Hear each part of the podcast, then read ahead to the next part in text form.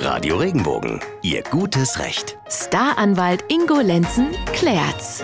Claudia aus Mannheim fragt, in unserer Straße stehen seit ein paar Tagen zwei mobile Halteverbotsschilder ohne Datum dran. Da stehen nur die Schilder, ob wegen Umzug oder warum überhaupt nicht, das ist nicht ersichtlich. Ich frage mich da, ob ich wirklich nicht parken darf, sagt Claudia, ob ich da ein Knöllchen bekommen würde, wenn ich länger stehe. Wie ist das, Ingo? Ja, unsere liebe Claudia sollte da lieber nicht parken. Denn bei solchen Halteverbotsschildern, und sind sie auch mobil, da muss kein Datum dran stehen. Jetzt fragt man sich natürlich dann, äh, ja, woher soll ich denn wissen, äh, wann ich meinen Wagen da wegnehmen muss? Ne? Weil, nehmen wir mal an, ich stelle den montags hin, am Dienstag stellen die ein Halteverbotsschild hin und ich krieg's nicht mit, bin im Urlaub oder sonst irgendwas. Ja, da hast du einfach Pech gehabt. Ne? Also es gibt Gerichtsentscheidungen, die sagen, ähm, nach drei Tagen dürfen die abschleppen. Auch wenn kein Datum dran steht. Bloß nicht dahin stehen.